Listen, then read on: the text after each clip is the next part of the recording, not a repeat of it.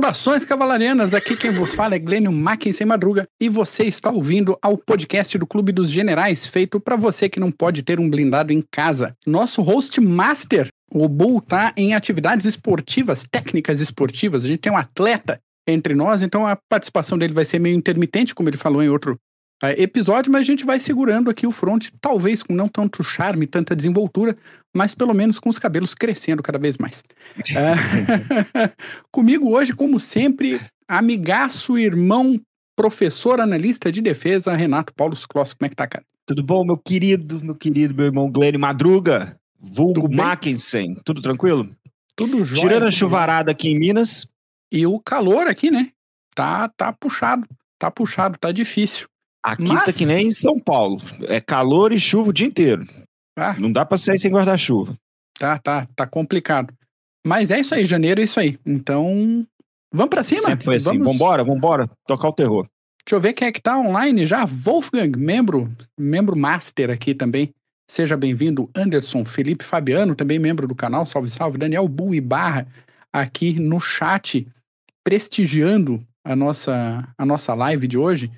Vamos lá então, para começar o episódio de hoje, eu lembro da entrada de Os Lusíadas, épico lusitano, que diz mais ou menos o seguinte: As armas e os brasões assinalados que da ocidental praia lusitana por mares nunca dantes navegados passaram ainda além da Taprobana em perigos e guerras esforçados, muito mais do que prometia a força humana, e entre gente remota edificaram um novo reino que tanto sublimaram. Antiga Taprobana, senhoras e senhores, deixa eu já jogar no YouTube aqui, da qual os gregos já ouviam falar antes das expedições de Alexandre o Grande, é o bom e velho conhecido Ceilão do Império Britânico e atual Sri Lanka. Sri Lanka. Um, Sri Lanka, uma ilhazinha em forma de gota ali do lado da Índia. Para quem está acompanhando no YouTube, o mapinha está na tela. O país passou por mais de sete meses ano passado de protestos com o povo indignado com a crise que o país estava metido, uma crise uh, econômica, crise de abastecimento de alimentação, que virou crise política e tocaram a bagunça no negócio inteiro. Mas o caso é que agora, aparentemente, o país está passando por uma fase de pseudo-estabilidade. Opa. Não tem mais protesto, mas a economia continua ruim e o preço das coisas continua aumentando. O antigo presidente fugiu do país, o parlamento indicou um substituto e eleições estão previstas agora para fevereiro. E o clima está tenso, porque o atual presidente está acusando todo mundo que é de oposição, ameaçando acionar o ato de prevenção contra o terrorismo e chamando os líderes de protestos de fascistas que querem rasgar a Constituição. Oh, parece que é um manual que eles andam seguindo, né? Não é? Enquanto isso acontece, alguns líderes populares dizem que o parlamento traiu a população porque apontou o atual presidente, justamente porque esse presidente é macaco velho na política e está envolvido com diversos casos de corrupção. A gente já falou aqui em outros episódios que a gente não vai se meter em política brasileira. A gente está falando do Sri Lanka, foquem no Sri Lanka. Lá no Sri Lanka, as negociações sobre dívida externa continuam firmes aí, andaram pagando dívida externa com chá esses tempos atrás, promessa de fornecimento de chá. Aliás, o chá escambo. preto do Sri Lanka é um, uma teteia, é muito bom. É, um escambo, troca aí uma coisa é um por outra, mercadoria, vida que segue. E o país continua se preparando para as eleições e as autoridades continuam de olho aberto com a população porque aparentemente novos protestos já estão começando a ser articulados em volta da capital Colombo. Então pode ser que a coisa pegue fogo de novo aí a gente vai estar de olho aqui para para passar para vocês. E a política do Sri Lanka ela sempre foi muito conturbada. Vamos lembrar dos tigres de liberação de Tamil, acho que era esse o nome, uhum. que é, foi a, a, guerrilha que lutou por anos e anos por um, um lugar na política do Ceilão ou do Sri Lanka, mas que acabou em 2009. Então é um país que já veio de guerras não, não diria talvez uma guerra civil, mas de confrontos. Então, essa política do Sri Lanka não é a, a, uma democracia constituída. Sim. Então, sempre haverá, e os presidentes, os líderes, sempre tentarão, de uma forma ou de outra, angariar mais poderes. É o que o líder agora está fazendo. Exatamente, exatamente. Passando para o próximo tópico no continente africano, especificamente na Etiópia. A BBC e outras 14 redes de jornalismo foram banidas da região que fica mais perto ali da Somália. Aparentemente porque essas empresas não tinham a papelada em ordem para manter o funcionamento. Segundo o governo da Etiópia, essa papelada precisa ser refeita a cada seis meses. Além disso, de, desde agosto do ano passado, pelo menos 63 jornalistas foram presos. O caso é o seguinte: da... desde a Guerra Civil que estourou por lá em 2020, a gente vem comentando também aqui no, no nosso podcast. Já falamos, já. Já falamos, a, a, liberdade de imprensa vem sofrendo baixas cada vez mais frequentes, né? Então a gente sabe que uh, normalmente expulsar veículos de imprensa internacional é sinal de que alguma coisa grave vai Sim. acontecer na região. Então é mais um ponto. Fiquemos atentos aí nas próximas semanas, porque pode vir notícia uh, séria da Etiópia e da Somália. A questão ali no, no Tigré também não está tão tranquila Isso, quanto parece. Exatamente. Eu queria até fazer um adendo sobre essa situação no Tigré, que eles, eu, eu vi, foi até na BBC, que algumas ONGs estimam que mais de 600 mil pessoas já morreram nesse conflito. E nós estamos falando de alguns anos para cá. Então, muitos citam que pode ser até. É, há indícios de genocídio, que é você apagar totalmente uma cultura, Exato. sumir com ela. Uhum. Então, mais um motivo. É, é, parecia que agora, no, no, começo do final. No começo do ano passado, quer dizer, no começo. Não, perdão, no final do ano passado, eles iriam se sentar nas mesas de negociações, mas até agora nada. Então, uhum. mais conflito pela frente. Exatamente. Passando para o próximo tópico, Mali, que a gente também fala direto aqui no nosso podcast. A ONU quer montar uma comissão independente para investigar possíveis, possíveis, bote aspas aí, possíveis crimes de guerra e violações de direitos humanos, tanto pelas forças ah, regulares do Mali, quanto pelo grupo de bandidos vagabundos, quer dizer, peraí, pelo grupo Wagner, de origem russa, em 2021, o Mali contratou o grupo Wagner para ajudar a lidar com a insurgência islâmica na região. O país quase rachou no meio, com o norte sendo dominado pela, uh, por alguns grupos radicais né? islâmicos, né? jihadistas, exatamente. E desde que o grupo Wagner chegou lá, são frequentes as denúncias de execução, uh, valas comuns, tortura, estupro e desaparecimento o que pode incluir, segundo algumas denúncias mais recentes, algumas centenas de pessoas, centenas de civis na vila de Moura. Então, não dá para ignorar isso, são forças militares, forças paramilitares que estão atuando em vários locais do mundo. E aí a ONU querer instalar uma comissão independente é uma coisa, ela conseguir é outra. Né? Isso. E se que ao Steiner citando ali, a comissão será formada por Coreia do Norte, China e Rússia. Eu não, domino, duvido, não. Deve ser brincadeira, mas depois que a Arábia Saudita coordenou a, a, a, a Comissão da ONU pelos Direitos das Mulheres, eu não acredito mais nada. Tudo pode acontecer. É. é. Né? O Lucas perguntando ali no chat como é que tá a coisa em Mianmar. A gente sabe que que o, pau tá torando lá, mas uh, admito o meu esquecimento de Mianmar. Mianmar, eu não se não, não iremos citar. Tra, tra, não traremos nos próximos episódios. Exatamente. Assumo aqui a minha, minha culpa no esquecimento de Mianmar. Vamos lá. Ruanda, coisa também tá movimentada. O jornalista John Williams Ntwali morreu oficialmente em um acidente de carro.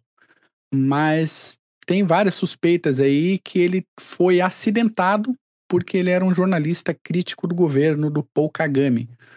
O jornalista vinha escrevendo várias reportagens sobre torturas, desaparecimentos, corrupção no governo da, de Ruanda, e já era fato público que ele estava recebendo diversas ameaças de morte nos últimos meses. Aquele esquema, fecha o bico, muda de rumo, muda de setor, aí sei lá, fala de esporte, Isso. fala de esse mês, agora fevereiro, vai ter ciclismo, vai ter o Tour de Ruanda. Por que não fala do Tour de Ruanda? Quer fala do futebol. É, cara, sei lá, arruma outra coisa. Mas, pô, Mark, isso não é história militar, não é atualidade militar. Pera aí, pode ser sim se você ouvinte, você que tá aqui no YouTube também, lembrar que Ruanda tá até a cintura metida na crise do Congo, financiando aquele pessoal do M23 ali do lado da fronteira. Tanto que essa semana os militares da República do Congo, República Democrática do Congo, expulsaram lá do, do de dentro do Congo os, os militares, os oficiais de Ruanda, que faziam parte da Força Regional da Comunidade Africana Oriental.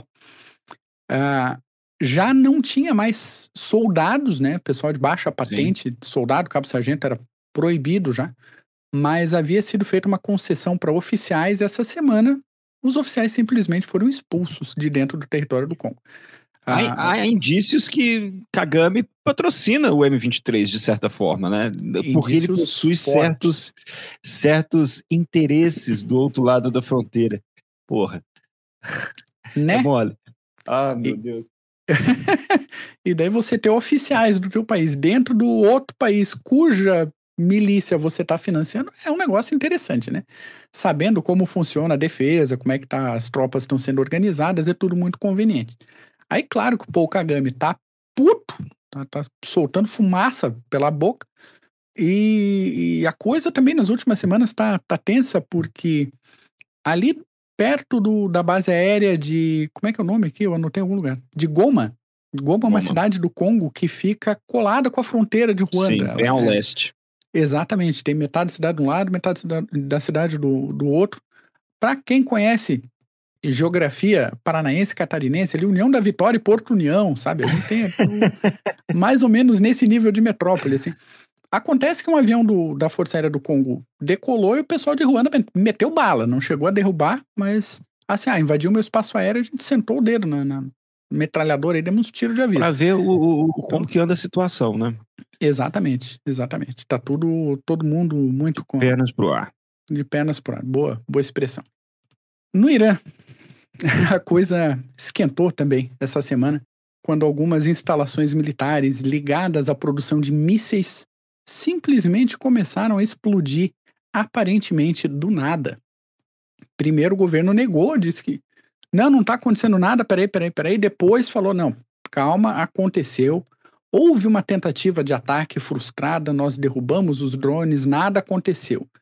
Aí o pessoal começou a reparar que o incêndio estava grande. Ele falou: não, peraí, a gente teve estragos materiais, mas não houve mortos, não houve feridos, está tudo bem. Segundo observações, observadores locais, o ataque foi conduzido por veículos aéreos não tripulados de pequeno porte, vulgo drones, contra um. O principal ataque foi contra um complexo ligado ao sistema de defesa do Irã. Esse foi o mais recente de uma série de incidentes desse tipo que a gente vem comentando desde 2019 aqui no Clube dos Generais. Em 2019, um petroleiro iraniano foi atingido por dois mísseis logo depois de um ônibus que transportava uh, os membros da Guarda Revolucionária do Irã uh, fosse atingido também. Um caminhão chegou do lado com um explosivo, explodiu o bagulho todo, morreu. Logo depois meteram dois mísseis num, num petroleiro. Até o pessoal falou, né, parece que veio aqui, acho que de Emirados Árabes, alguém detonou o negócio, mas ficou, acabou ficando por isso mesmo, por falta de, de, de evidência material, né. Em 2020, o complexo nuclear de Natanz sofreu um incêndio e no, no ano seguinte, 2021, a mesma instalação nuclear passou por um blackout geral. Atualmente, o Irã é apontado por vários órgãos internacionais, aí, por muita mídia também, como o principal fornecedor de drones para a Rússia. Isso. E as instalações de Isfahan, Azarchar e Koi, que você que está acompanhando no YouTube é, pode ver no mapinha aqui a localização dessas instalações, uh, foi onde aconteceram os ataques dessa semana. Essas instalações são responsáveis pela produção de mísseis de médio alcance que podem inclusive atingir Israel. Todo mundo sabe quem conduziu esses ataques, mas Israel não confirma, Israel não nega a informação, não nega a autoria. Pode Só fala sido, que ficaram sabendo. Porque, pois é, ficamos sabendo disso aí. Exatamente. A gente está sabendo pela mídia. O que vocês estão sabendo, a gente está sabendo também. O que Israel não nega é o seguinte: uh, aeronaves israelenses estouraram três alvos na Síria, aparentemente cheios do pessoal iraniano. Então, esse ataque, sim, a Força Aérea Convencional foi presencial, não foi EAD, foi tudo tranquilo, dentro do manual, bonitinho. É, alvo identificado, alvo neutralizado.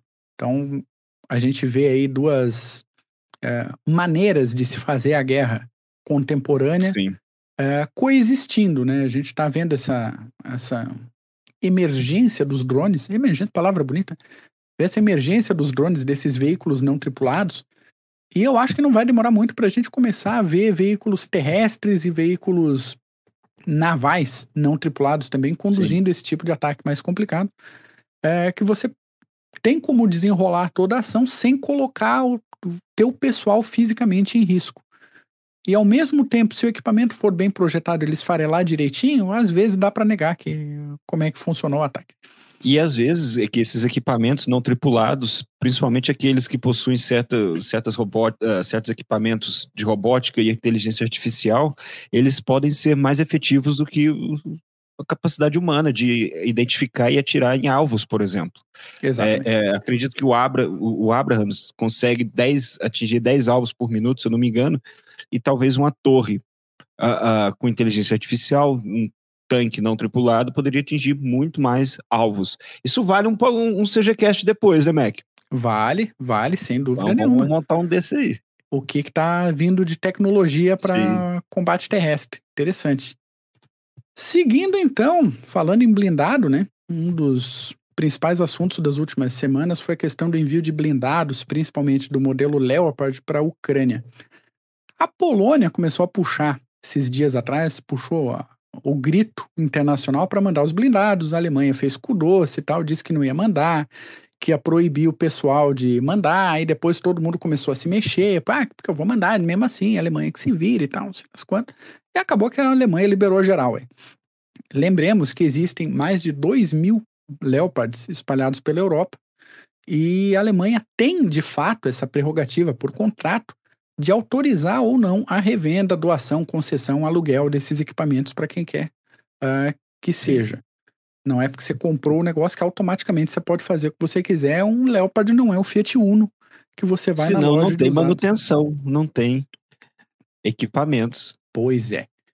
Um dos fatores que pesou nessa indecisão alemã foi uma certa culpa coletiva que a gente comenta aqui no CG de vez em quando, que ainda é cultivada uh, que é uma culpa pelas mortes geradas durante as duas guerras mundiais e, de certa forma, mandar blindados modernos de, de última geração para lutar contra quem está fazendo uma ofensiva usando o T-62 é, seria apoiar a morte de milhares de soldados russos com a partir de equipamento alemão de novo. Aí aquela insistência alemã, Isso. no sentido de ter o compromisso americano de mandar Abr de Abrams e outros blindados, outros suporte, outros vetores. Quando a opinião pública nacional e internacional, isso falando de Alemanha, começou a, a, pesar demais no sentido de que não enviar os blindados seria concordar com a morte de milhares de ucranianos que foram invadidos pelos russos no fim das contas, a coisa mudou. Então, até essa semana, a Alemanha fez uma proposta de comprar munições aqui do Brasil, mas o governo brasileiro resolveu negar a proposta. Isso. Aparentemente, com o argumento de se manter neutro no conflito. Como você falou agora, Paulo, boa sorte para quando a gente precisar comprar peça de manutenção e comprar coisa no futuro. Falar, ah, agora vocês querem comprar. Nós, nós já citamos aqui antes, no, ano passado que essa ideia, até Maquiavel que cita, que essa ideia de você ficar no muro, você pode pagar muito caro no final. É, é, é porque os derrotados e os vencedores irão cobrar os dividendos Exatamente. de quem ficou em cima do muro. Então é muito perigoso, uh, uh, ainda mais se tratando de um tema tão uh, sensível que é essa guerra na Ucrânia. Não é algo, não é algo simples que ah, não, não, não quero dar opinião. É. Eu, na minha opinião, eu achei errado por parte do governo brasileiro, mas, né? Se tivesse falado com a gente, a gente tinha dado bisu, não falar. Liberado. É, é. é, é bem interessante que, Mac, enquanto, falando de Brasil, por exemplo, o Marrocos doou, se eu não me engano, mais de 20 T-72 uhum. para a Ucrânia. O que, que o Marrocos tem a ver com a guerra na Ucrânia? Nada, mas doaram para os ucranianos. Eu vi uma notícia também muito interessante que pouco se fala. É, quem salvou a Ucrânia no começo do conflito, no começo da guerra, foram os búlgaros em termos de munição. Porque os búlgaros de imediato transferiram um, um número enorme de munições, armas portáteis, enfim, vários tipos de munição para os ucranianos, e isso que fizeram os ucranianos fizeram a primeira barreira de defesa. Exato. Até chegarem o equipamento do exterior.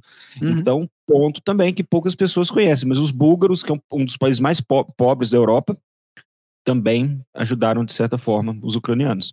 É, e pensando em Bulgária, pensando em Hungria, pensando em tantos países ali desse centro-leste da Europa, a gente entende, ah, porque eles estão na linha para ser uh, o próximo alvo caso a Rússia passe pela Ucrânia. Tem o Marrocos, né? Que pegou os T-72, uh, mandou T-72. Pois é, cara, e é equipamento que o pessoal da Ucrânia sabe usar desde não sei quando, né? Não, não, não precisa de um super treinamento tal, enfim. Ainda tem outra coisa do governo brasileiro que a gente vai só vai citar aqui, que é resolveram que vão criar, vão tentar criar um grupo para arbitrar o fim da guerra na Ucrânia e que a China tem que se meter e para fazer essa mediação pro final da guerra. Tá. Vamos lá. É muito papo. Vou até arrumar meu fone aqui. Uh, daqui para frente, cada país que se comprometeu com esse esforço internacional está se organizando na questão logística para enviar os blindados para a Ucrânia já que vão Leopard de alguns modelos e mais pelo menos 30 Abrams americanos, alguns Challenger britânicos e mais, mais algumas coisas aí. Quem está acompanhando no YouTube tem uma imagem ali, uma estimativa de blindados uh, confirmados, a confirmar e ainda não confirmados de jeito nenhum, que podem ir para o front. Boa sorte para o pessoal da manutenção da Ucrânia, que vai isso. ter que se virar com peça para isso tudo.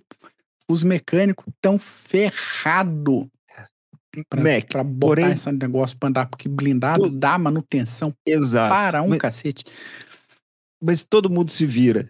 Ninguém, é, principalmente nessa guerra na Ucrânia, é, eu, eu, estava lendo esses dias que ele, os Estados Unidos criou uma hotline como se fosse um 0800, 0800 não, um liga para mim para conserto de howitzers. Então, se você está tendo problema com o conserto de sua artilharia, ligue para a gente que nós te ajudamos a solucionar o problema. Até isso estão fazendo. Olha, tá com problema? Manda... manda... um e-mail, liga pra gente isso. que a gente dá um jeito aqui na hora.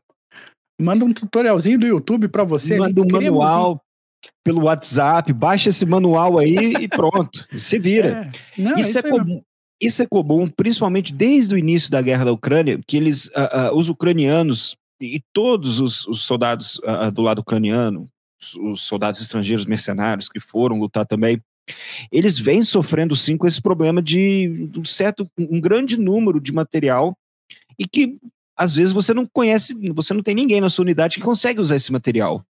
Então, granadas, lança-rojões, enfim, todos, ó, arruma um que em vários, vários vídeos que a gente assiste no, no Twitter, é, no YouTube, mostra desse falando, gente, precisa de um que saiba atirar com esse aqui. Mas aos poucos vão aprendendo e todo mundo se vira. No fim, vai Exatamente. embora. Todos os equipamentos que chegaram na Ucrânia até agora, eles estão aprendendo, eles aprenderam a usar. Então. É, é força de vontade, esforço e treinamento também. O pessoal Quando que está fornecendo, fornecer treinamento para essa galera. Isso. E ah, também, é, indo, fechando meu pedaço aqui, depois de coordenar o esforço internacional aí para o envio de blindados, a Polônia agora diz que está pronta para mandar caça F-16 desde que seja em coordenação com outros membros da OTAN. Nesse momento, a crina de todo mundo da OTAN deu aquela arrepiada aqui perto do lombo, falou: pera aí. Sério que vocês lá. querem mandar F-16, né? Então, o, o, Macron da França diz que a França tá, pode ser que uh, considere essa uh, opção. Ofereceu a Holanda treinamento. Que, exatamente. Ofereceu treinamento aos pilotos ucranianos. Pode mandar alguma coisa, Holanda também. A Alemanha, a Alemanha que é considerada um dos principais aliados da Rússia nesse conflito, diz que não vai mandar avião nenhum, isso está fora. Estados Unidos diz que por enquanto também não vai mandar aviação. Então, vamos, Falaram vamos a mesma coisa com os carros de combate, né? É, exatamente. Falaram a, a mesma semana coisa. passada estava assim. Ah, não vou mandar de jeito nenhum, não sei o que. Em agosto era só os, só, uh, os poloneses, os dos países do Báltico defendendo o, o, envio de blindados e todo mundo falando: não, não, você tá maluco Imagina. hoje? Tá aí, ó, tá chegando todo tipo. Uh, Challenger, T-72, T-80, o Steiner colocou. Uhum. depois para chegar um poder aéreo, nós vamos citar isso aí, do poder é. aéreo. Quem sabe mais para frente pode ser que chegue alguma ajuda em termos de poder aéreo, né? Exatamente. E preparando aqui o terreno para tua para tua entrada, uma coisa que é para se considerar para as próximas semanas aí. O inverno está acabando, o lamaçal da primavera está vindo aí, e depois vai vir a, as ofensivas de verão. Tudo de acordo com o manualzinho do Front Leste, todo mundo sabe como é que funciona. Os russos estão cavando trincheira e levantando barreira anti-blindado a torto e a direito no, nos Defesa territórios dominados. Defesa em profundidade, exatamente. E estão juntando drone, estão juntando equipamento de, de é, reconhecimento, estão acumulando armamento anti-blindado de tudo que é modelo que eles conseguem botar a mão. Então é o seguinte: se a defesa dos russos for bem executada, o que até o momento a gente não tem motivo nenhum para acreditar que isso vai acontecer. Sim. Mas se executarem bem uma, a manobra de defesa, se os, os ucranianos não tiverem o mínimo de controle do espaço aéreo, esse monte de blindado vai virar um show de, chur, de churrasqueira Prime. Tá? Blindados são vetores de combate impressionantes. Eu tenho um, um carinho especial por blindados, mas blindado sozinho não faz milagre, cara é um vetor a mais. Não adianta dizer, ah, vamos mandar 30 Abrams e vamos mudar o, a maré da guerra. Não vai. Não é assim que funciona. E enquanto isso daí tá fervendo, todo mundo está se preparando no inverno para o pós-inverno, a gente tem relatos de cada vez, com cada vez maior frequência, que o Putin tá ruim de saúde, que ele tá com câncer terminal, que ele tá com cãibra na piroca, ele, enfim, tá por um fio. Uh, pode ser, Pode ser que a situação acabe logo, pode ser que ele escorregue uh, na cozinha e caia da janela do Kremlin, pode ser. Só que pode ser também que o Zelensky, como uma bergamota batizada, bata as botas também, cara. E daí desarticula toda a situação na Ucrânia, que já não tá boa, tem um monte de gente sendo presa por corrupção, e esse monte de equipamento cai na mão de russo, de chinês, de iraniano. Então, é um, um, uma coisa que todo mundo dos grandes tá assim, tá, vamos mandar mais dinheiro. Vamos mandar equipamento. Peraí, mas qual? O que que a gente tem como disponibilizar? O que que uh, não é tão sensível que caia na mão dos russos? Até tem gente no chat apontando aqui, eu acho que foi até o Good Pastor, uh, salvaguardas tecnológicas de contrato para transferência de tecnologia, falando desse negócio de, ah, pode tal coisa, não pode. É, é isso aí mesmo. Então. Mas é assim que funciona mesmo. O que, que dá para combater, exatamente. Até porque a centro-leste da Europa manda todo blindado de ponta, ok, blindado é, é, vetor ofensivo. Você não monta uma defesa usando MBT. MBT é para atacar. Só se enterrar. Só... É...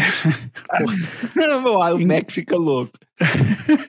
então você tem aquele negócio, você fornece blindado, mas não o pessoal tá segurando armamento defensivo. Para se dar um, um revés aí, você tem como fazer uma barreira o Putin dá uma, uma de maluco, ah, agora eu vou para cima da Polônia.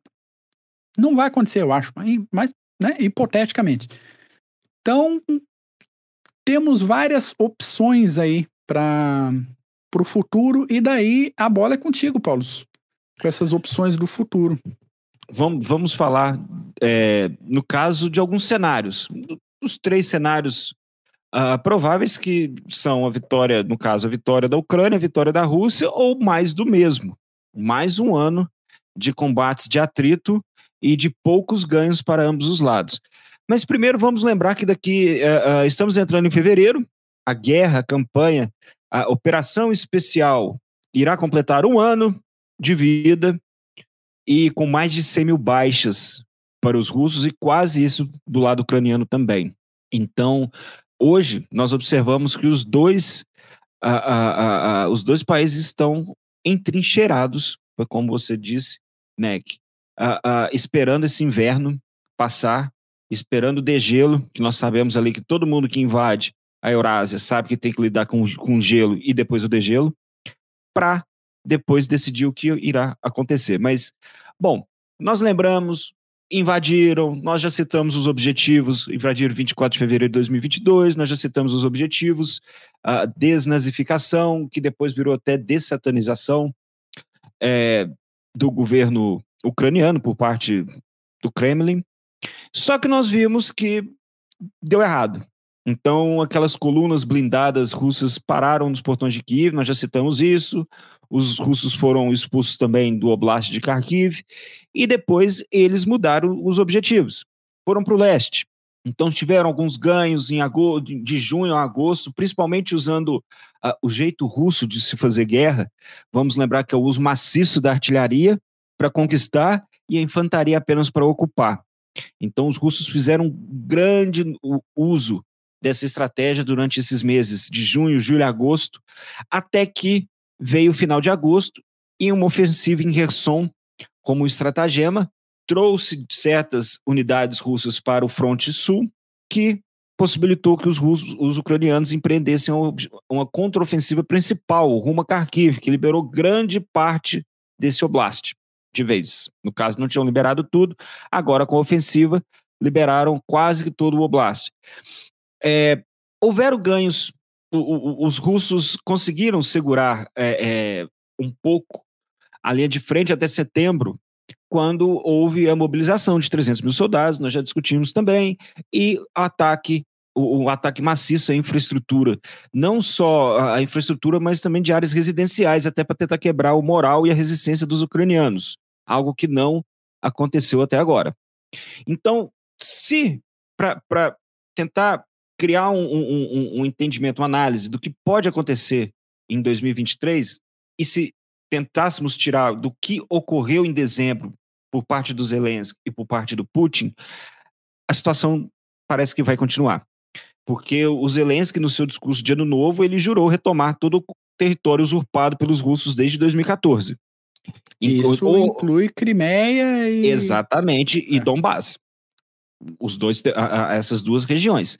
Muitos citam que se caso os ucranianos conquistem uh, uh, um pedaço de território grande que leve ao ponto dos russos sentarem nas mesas de, à mesa de negociações, já é algo excelente.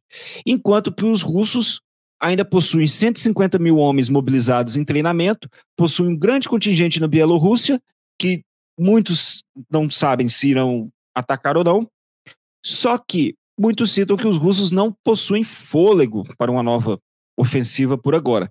Mas mesmo se eles não, possu não, não, não, não, possuir, não possuem esse fôlego para tentar empreender uma ofensiva, só desses 150 mil soldados na linha de frente, entrincheirados nessa defesa em profundidade, isso já dará um trabalho muito grande para os ucranianos, se caso esses tentem empreender uma ofensiva.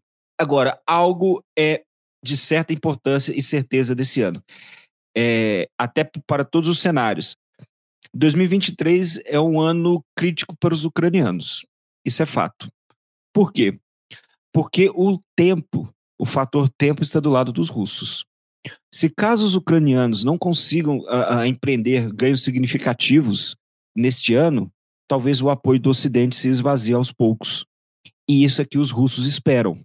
Por isso que o tempo está do lado dos russos. Os ucranianos precisam mostrar que eles possuem capacidade, por isso que a OTAN, o Ocidente, está doando esses carros de combate, porque esse ano é vital.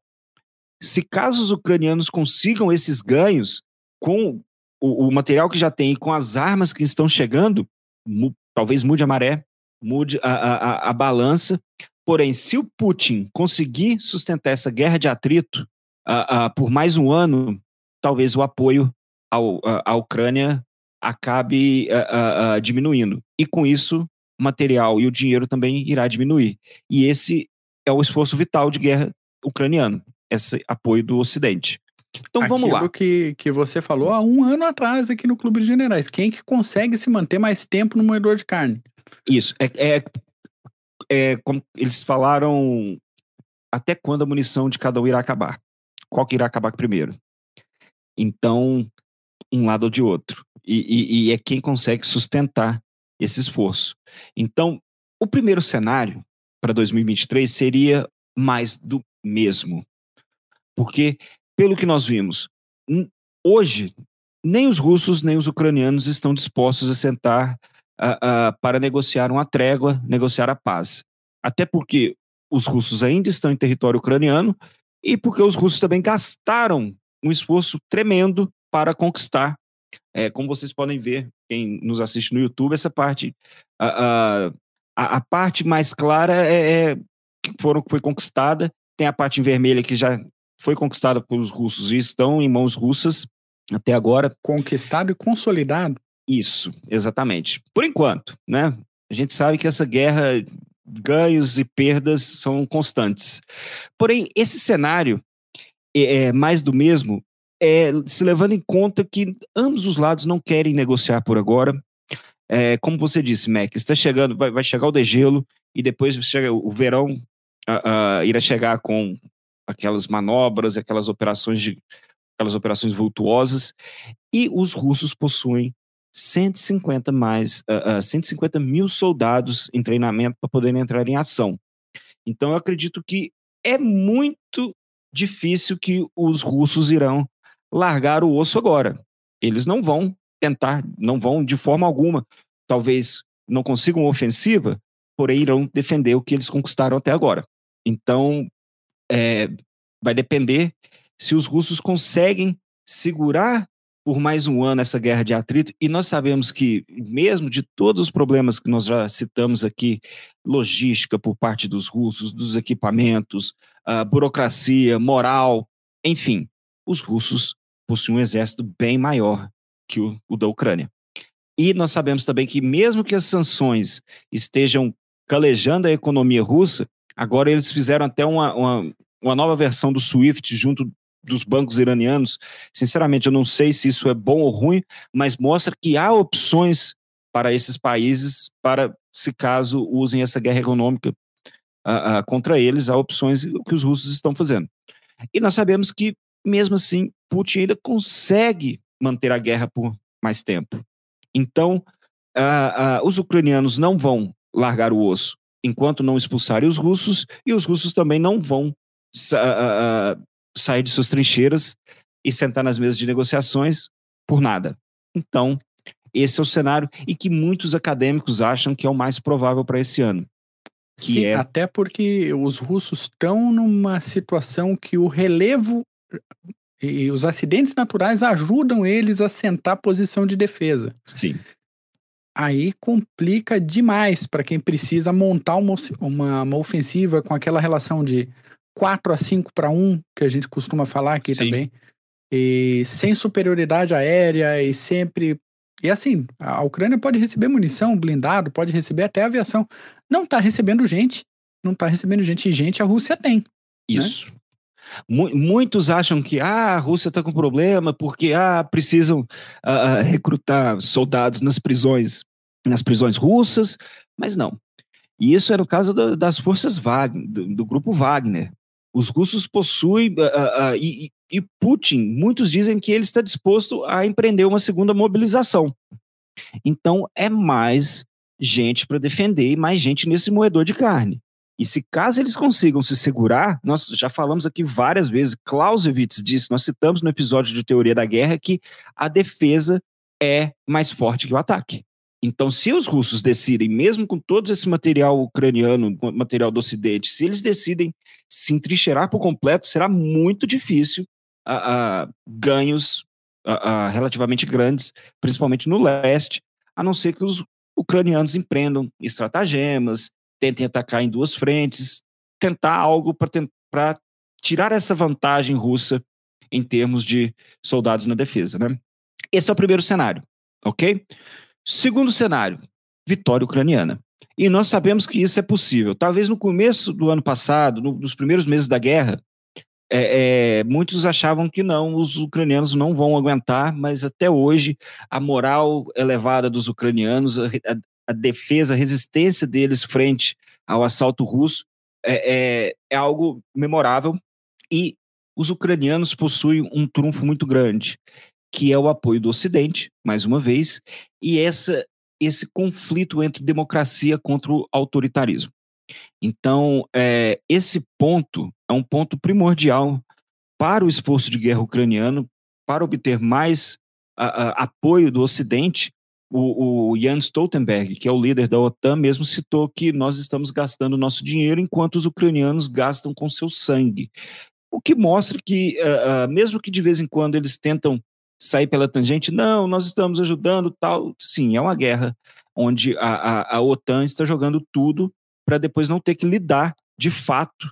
Pode, podem chamar de guerra proxy. Muita gente anda chamando de guerra proxy, ah, porque é uma guerra proxy da OTAN. Enfim, são vários nomes de rótulos, a gente já está cansado aqui. É a guerra, mas que a OTAN ajuda e muito, ela ajuda.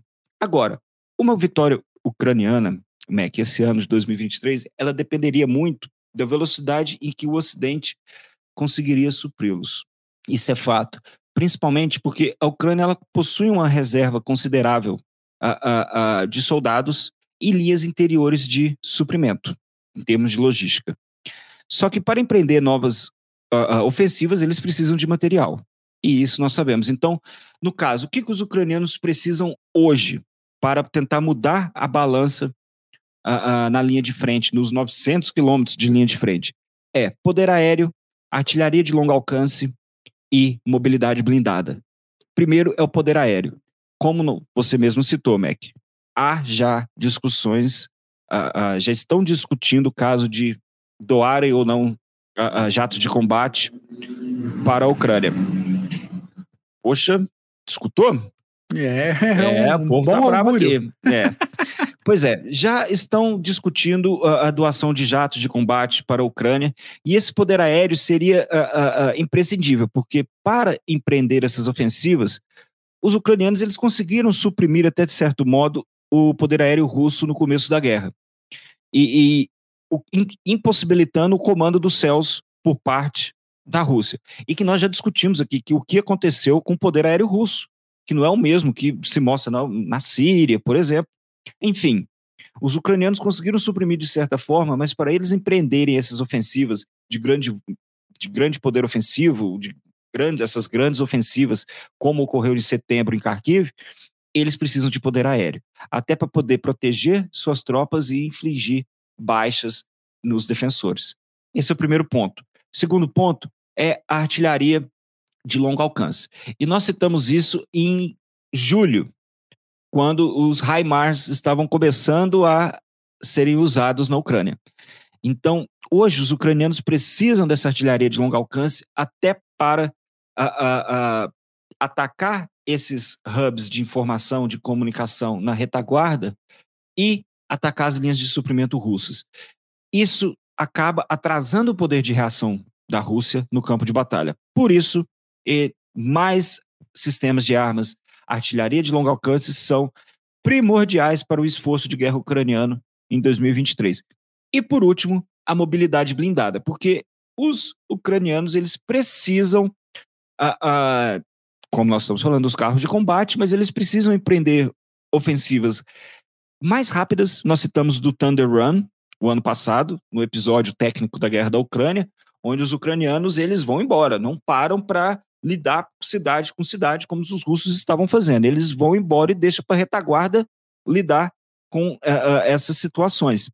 Então eles precisam de blindados, eles precisam de transportes de tropas mais velozes e que protejam suas guarnições. Isso é primordial. A Ucrânia não pode se dar o luxo, igual a Rússia, de perder 2 mil soldados num dia. Uh, uh, claro, como eu acabei de citar, a Ucrânia ainda possui uma reserva grande de, de homens para o, para o esforço de guerra, mas é uma reserva que você acaba, se você usar, você vai acabar atrapalhando a economia ucraniana, que já está em frangalhos devido à guerra. Então, é algo mais sensível do lado ucraniano.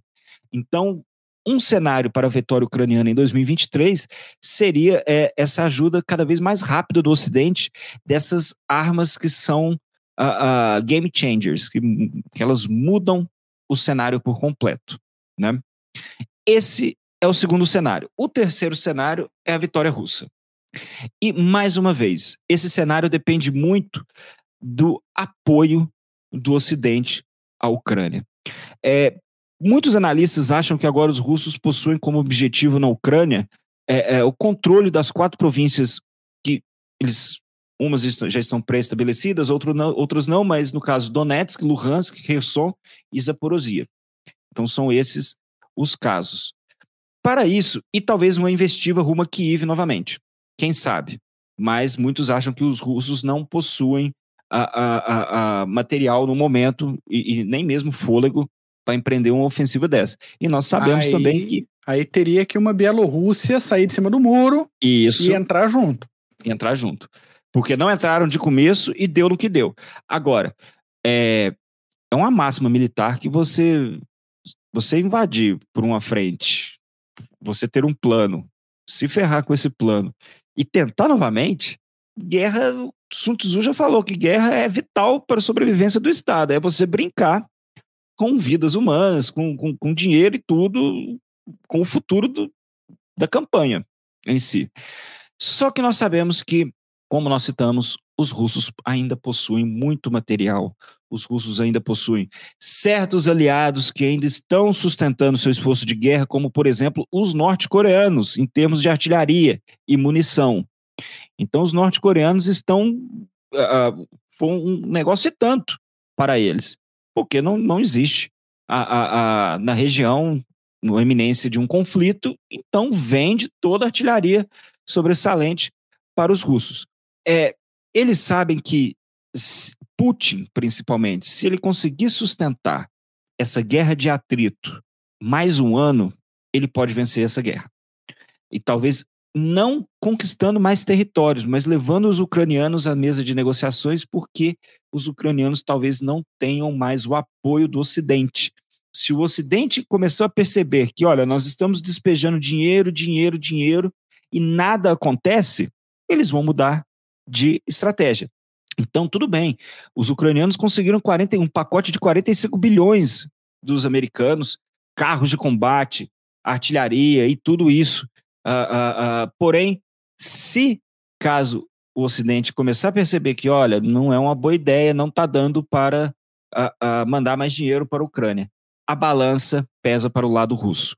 E é isso que os russos querem. Os russos, eles possuem a, sua propaganda é tão forte domesticamente que há uma certa letargia por parte da população em tentar lutar contra uh, uh, esse, conf esse conflito. Muitos não aceitam, talvez não grande parte da população, grande parte da população acham sim que os ucranianos uh, precisam ser derrotados, citam eles como nazistas, liderados por um judeu, principalmente. Vários relatos, entrevistas tem no YouTube sobre isso, trazendo até o antissemitismo, que ainda é latente nessa região.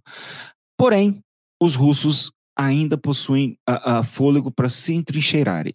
E nós falamos, 150 mil soldados mobilizados em treinamento ainda, mais soldados na Bielorrússia. Então, os russos ainda possuem uma certa vantagem de conseguir atacar nessa frente de 900 quilômetros e botar os ucranianos para correrem para tentar tapar esse buraco. Então, para os russos, uma vitória russa, por enquanto, seria manter essa situação indefinida.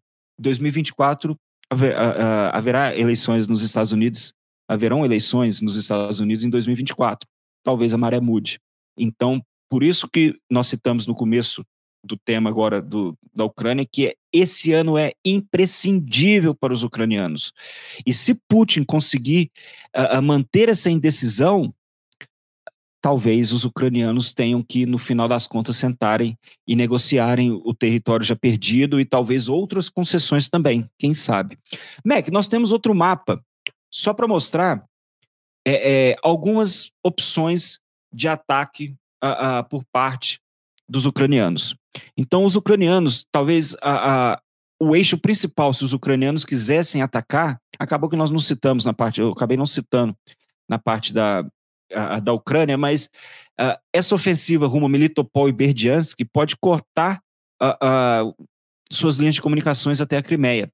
Então, esse é um ponto vital para os ucranianos. Outro ponto vital é uma, um ataque rumo a Svatov e, se eu não me engano, deixa eu pegar o que eu, eu anotei aqui, Svatov Kremina, no leste, que vai cortar a estrada P66 e vai cortar o suprimento na região de Luhansk. Só que os russos aprendem com os erros. Os russos aprenderam com os erros em, 2000, em 1812, os russos aprenderam com os erros em 1941, 42 e os russos estão aprendendo com os erros em 2022, 2023. Então, eles estão se entrincheirando em massa, porque eles sabem que o tempo está a favor deles. Por isso uh, Melitopol já se tornou uma, uma praça fortificada, Berdiansk já se tornou uma praça fortificada, porque eles estão à espera. Podem vir. Agora vai depender de como que os ucranianos conseguirão quebrar essa defesa em profundidade que os russos estão criando nessa linha de frente de 900 quilômetros. Agora, nada é impossível. Nós vimos, a partir de agosto, setembro, outubro, é, na campanha da Ucrânia, que tudo pode acontecer. O Thunder Ram que os ucranianos empreenderam em, em setembro, depois do estratagema em Kherson, foi sensacional. Foi uma jogada de mestre. Ah, talvez ah, ah, até agora no, no, na campanha o, o, o, a manobra mais sensacional até então. Porém, temos 2023 e sabemos que os ucranianos dependem do Ocidente. Sem o Ocidente, não sei como que as coisas serão. O que, ó, o, o Hunds, que, que, que ele a Rússia perdeu mesmo ganhando. Putin mostrou-se pífio, líder militar de graça, mostrou como a Rússia é um gigante com pés de barro. Sim, exatamente. Possuem ainda uh, uh, carne de canhão para queimar, mas muitos já dizem que a guerra para a Rússia já acabou, que os russos precisam tentar manter algo para não sair de mãos abanando. Porque o Putin já se mostrou um líder a ponto dos objetivos tro serem trocados mais de quatro vezes à medida que a resistência ucraniana vai, vai aumentando, é, é, mostra, e, e, essa troca de objetivos mostra que a, campanha já estava fadada a um, ganhos bem limitados por parte dos russos. A vergonha que eles passaram em Kherson depois de comemorarem lá no Kremlin que, olha, Kherson nunca mais sairá da Rússia. Semanas depois abandonaram que foi uma jogada, uh, uh, que foi um movimento uh, racional, porque senão eles perderiam muitos soldados e principalmente muitas unidades paraquedistas que possuem experiência, mas não deixa de ser um revés muito grande. Então, mais uma vez, se caso o Ocidente não consiga, perca, ou, ou, se caso a Ucrânia perca esse apoio do Ocidente, os russos podem começar a atacar mais a infraestrutura, e nós sabemos que essa estratégia de você atacar Uh, nós já citamos isso na guerra da Síria e citamos aqui também que você atacar esses pontos de infraestrutura, não só infraestrutura de guerra, mas infraestrutura que for, forneça uh, serviços básicos à população ucraniana, você acaba solapando aos poucos o moral. Então você tenta, de certa forma, deixar, transformar a Ucrânia, deixar a Ucrânia como uma sociedade que não consiga funcionar. Essa é a verdade. Eu estou tentando achar um termo correto, mas uma sociedade em que não, que você não tem serviços básicos. E sem o apoio do Ocidente, isso vai ser cada vez mais frequente. Então, a vitória russa passa por essa diminuição de apoio do Ocidente. O que eu acho é, é os russos possuem fôlego ainda para lutar, porém eles precisam que esse apoio diminua aos poucos. Então vamos ver. Esse é o terceiro cenário da vitória russa. Agora, nós já falamos aqui mil vezes, Mac, o Bull também já falou. É, nós não temos bola de cristal. Isso aqui são cenários que possam se desenvolver durante esse ano. Então, talvez o apoio aumente, talvez o apoio diminua, talvez os russos empreendam uma ofensiva de novo no leste, onde muitos acham que eles não são mais capazes, principalmente até o meio do ano. Os americanos citam que os russos possuem apenas 10% de munição de artilharia mas já acharam um novo, uh, uh, no caso, um novo supplier, vamos dizer assim, que é a Coreia do Norte. Então, é quem vão ver de qual munição acaba primeiro, de que lado. Isso aí vai ditar a guerra por mais esse ano. É, e até pegando alguns comentários aqui do Rundes, do, do Steiner, Fabiano, do Good Pastor, tem toda uma questão tecnológica para entrar e também tática, né? Ao Sim. mesmo tempo que você pode fechar Berdiansk de bomba, fazer uma terraplanagem no negócio, Melitopol também, há sempre a opção de cercar e deixar isolada, pensando no avanço ucraniano. É, do lado é, a Rússia perder, mas sair ganhando, Berdiansk pode virar uma Sevastopol dentro do território, mas um enclave, um esclave, no caso, para usar um termo mais, mais apropriado. Muita coisa pode acontecer aí, mas a, a acho que o, o que vai decidir é o tamanho da pressão que os ucranianos vão conseguir fazer nesse próximo verão. Sim. E o tamanho, e se isso vai ser o suficiente para quebrar o fronte russo todo fortificado. Então, tem que esperar para ver, né? Sim, o Steiner citou algo uh, uh, que é muito importante. Que, e, e, e, acaba jogando, infelizmente, para o lado da, da continuação da guerra, por esse ano de 2023. Porque é exatamente esse comentário. Nós sabemos, e isso faz parte da cultura estratégica russa, que o líder não pode demonstrar, uh, não pode se apequenar à frente desses desafios. Putin presta mais atenção. Tudo bem, estão uh, em campanha na Ucrânia, só que o fronte doméstico é importantíssimo. E se a sociedade russa perder a fé, perder a, a, a capacidade de confiar no Putin e achar que ele está se apequenando frente ao Ocidente, é muito mais fácil que essa guerra chegue ao fim uh, uh, com o lado ucraniano vencendo. Então, por que que isso, infelizmente, é muito ruim? Porque os russos vão lutar até o fim. Isso mostra que Putin, no caso, não vamos dizer os russos, mas talvez Putin irá até o fim, até que consigam tirar ele ou algo aconteça.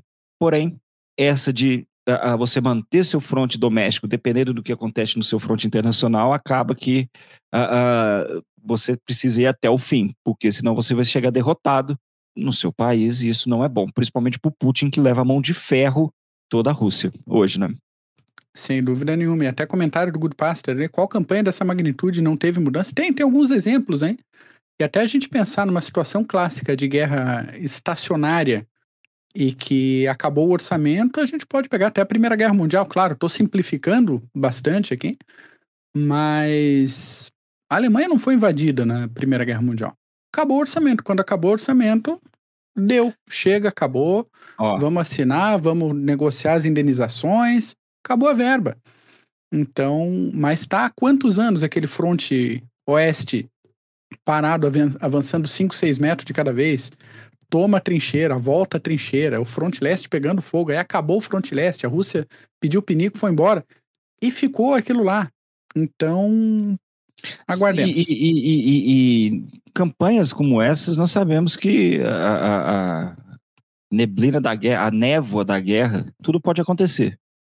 Então, fato, apostar em algo que não já está, não tem como. Muitos falam, como o Rundes mesmo citou que já é uma, uma derrota dos russos, mas na guerra nós já vimos, a gente estuda história militar, já tem uma cacetada de tempo aí que a, a moral, existem fatores na guerra que podem mudar o, o a, a, balança do dia para noite, da noite para o dia, no caso e, e, onde muitos não esperavam, por exemplo, a contra-ofensiva ucraniana no norte, na região de Kharkiv, aconteceu e botaram os russos para correr.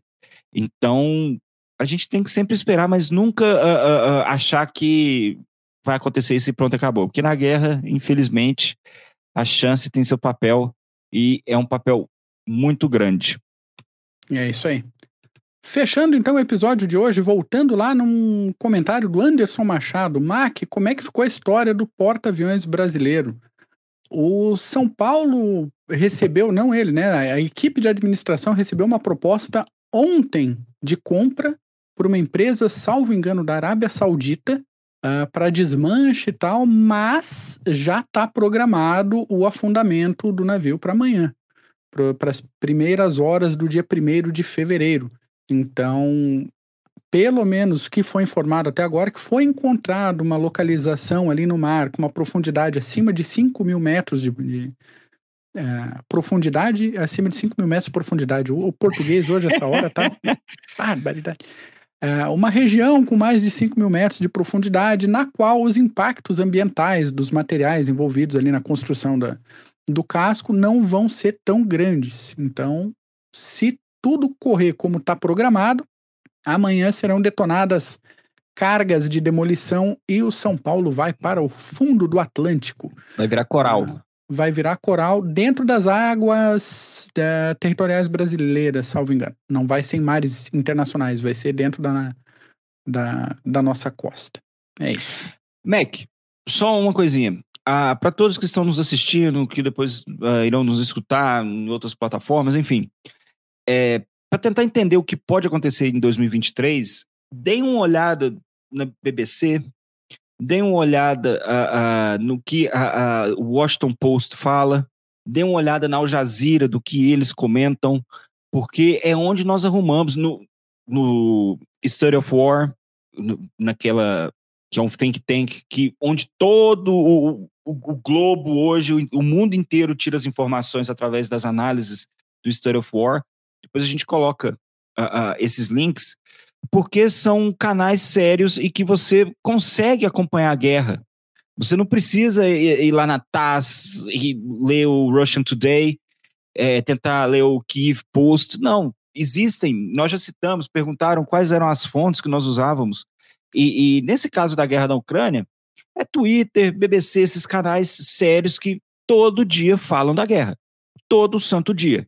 Então, para aqueles que queiram acompanhar o que pode acontecer, tentar seguir esses cenários ou até ver uh, uh, o, o, desenvolvimento de cada um, está indo mais por um lado ou por um outro, acompanhe esses canais e acompanhe a gente aqui também, lógico, que a gente pega e traz tudo mastigadinho.